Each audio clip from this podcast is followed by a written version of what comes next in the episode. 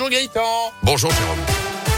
Bonjour à tous. Et à la une dans la Loire, ce terrible incendie au Chambon-Feugerolles. Un homme de 53 ans est décédé hier après-midi pris au piège par les flammes qui ont envahi un immeuble rue de la République. 36 sapeurs-pompiers et 17 engins ont été mobilisés, notamment pour secourir trois personnes au sein du bâtiment. Au total, huit victimes ont été prises en charge par les secours, notamment pour avoir été exposées aux fumées. Une enquête a été ouverte pour déterminer les circonstances exactes de ce drame. Plus de 40 kilos de drogue saisis à Saint-Julien-Molin-Molette. Belle prise réalisée par les gendarmes il y a huit jours dans un garage de cette commune du Pilat.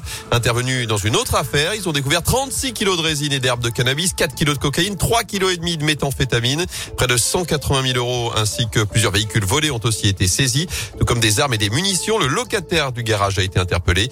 Il a été placé en détention provisoire hier. L'homme de 35 ans a reconnu avoir servi de nourrice à des trafiquants, niant toute participation personnelle au trafic. Il a également avoué qu'il récupérait des véhicules de provenance douteuse au profit de connaissances.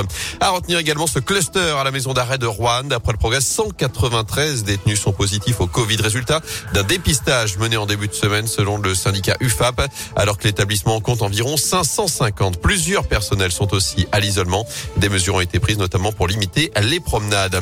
Dans ce contexte, les restrictions sanitaires partiellement levées aujourd'hui chez nous et partout en France. À partir d'aujourd'hui, le port du masque n'est donc plus obligatoire en extérieur. C'était le cas dans les 28 communes de plus de 5000 habitants dans la Loire. Les jauges dans les lieux recevant du public assis comme les stades, les établissements culturels sont abandonnés et le télétravail n'est plus obligatoire mais seulement recommandé trois jours par semaine pour la réouverture des discothèques et la consommation dans les stades, les transports et les ciné. Il faudra attendre le 16 février. Pas d'allègement dans les écoles non plus avant le 7 mars, date de la fin des vacances scolaires pour toutes les zones.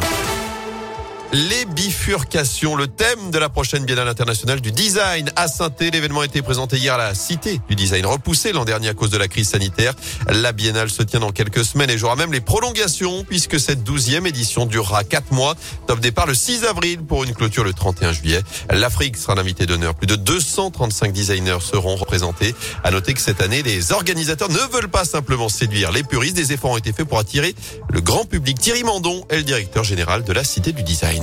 Nous avons voulu que cette biennale soit encore plus que d'habitude ancrée dans le territoire. Parce qu'une biennale de design, ça doit être ouvert à tous. Donc euh, la biennale, premièrement, dure 4 mois pour laisser aux gens le temps de venir. Elle est pensée avec une accessibilité très grande. Les expositions sont très simples, très bien expliquées. Les gens peuvent venir avec les enfants puisqu'ils peuvent laisser leurs enfants à la cabane du design pour apprendre le design à des tout petits. Ils peuvent venir laisser leurs ados dans le skatepark, donc ils peuvent visiter tranquillement des expositions qui sont nationales ou internationales pour répondre à des précautions larges, changement dans la mobilité, dans la voiture, le changement dans l'habitat domestique, le changement dans la façon de s'habiller, dans leur relation avec les machines et qui ont été conçus encore une fois pour être accessibles euh, à tous. Et côté tarif, un pass de 12 euros permettra d'accéder à toutes les expos durant les 4 mois de festivités. En foot, le calendrier de Ligue 1 est mis à jour avec la victoire de Lyon hier face à Marseille de Buzyn. Les Lyonnais qui étaient pourtant menés 1-0 à la pause. Notez que les Verts, eux, préparent la réception de Montpellier. Ce sera dans trois jours, samedi à 17h dans le Chaudron.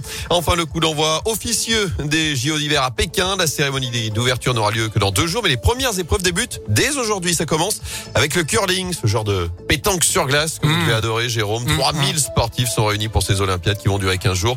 109 titres seront au total et dès demain. On suivra notamment les performances de Perrine Lafont, championne olympique en titre en ski de boss. Ah,